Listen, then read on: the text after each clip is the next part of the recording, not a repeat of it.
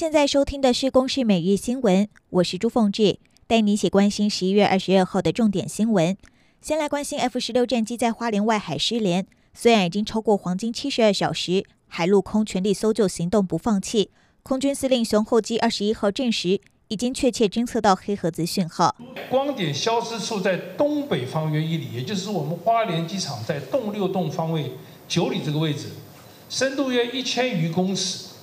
确切的侦获到飞机失事残存记录器 （CSFDR），也就是我们的黑盒子这个信号。黑盒子信号系由民间探测船奥黛丽斯号在昨天上午探测到，空军派出两架 P-3C 反潜机在当地海域投下浮标定位，目前已经掌握水下确切位置。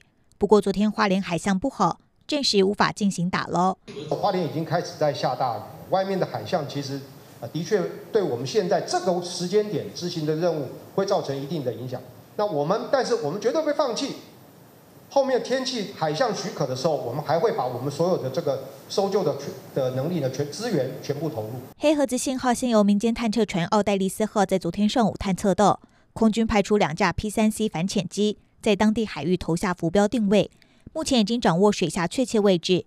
不过昨天花莲海象不好，暂时无法进行打捞。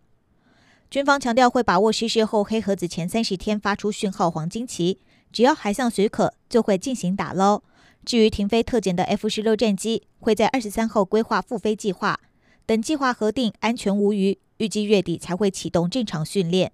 而华人影坛的盛世金马奖颁奖典礼昨天晚间登场，八十一岁的演员陈淑芳一举拿下最佳女主角和最佳女配角双料大奖，成为金马奖这两个奖项史上最高龄的得主。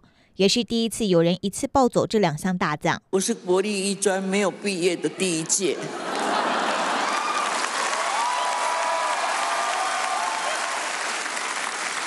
但是他叫我演戏，一定要放掉自己，进入第三自我。我把自己部戏呢，就好好的来演。和陈淑芳在《亲爱的房客》中有精彩对手戏的莫子仪，则在第一轮票选。以内敛又层次分明的演技领先其他对手，风光夺下影帝。我现在可以站在这里，并不代表我是最优秀的演员，而是因为有你们的启发、你们的滋养，以及剧组共同的努力，加上一点点的运气，所以我现在才能拿到这个奖。所以谢谢你们。口罩实名制新制拍板，十四天可以买十片，每片价格从原本的五块钱降到四块钱。新制从明年元旦开始上路。而各国新冠疫苗研发量产之后，台湾抢得到吗？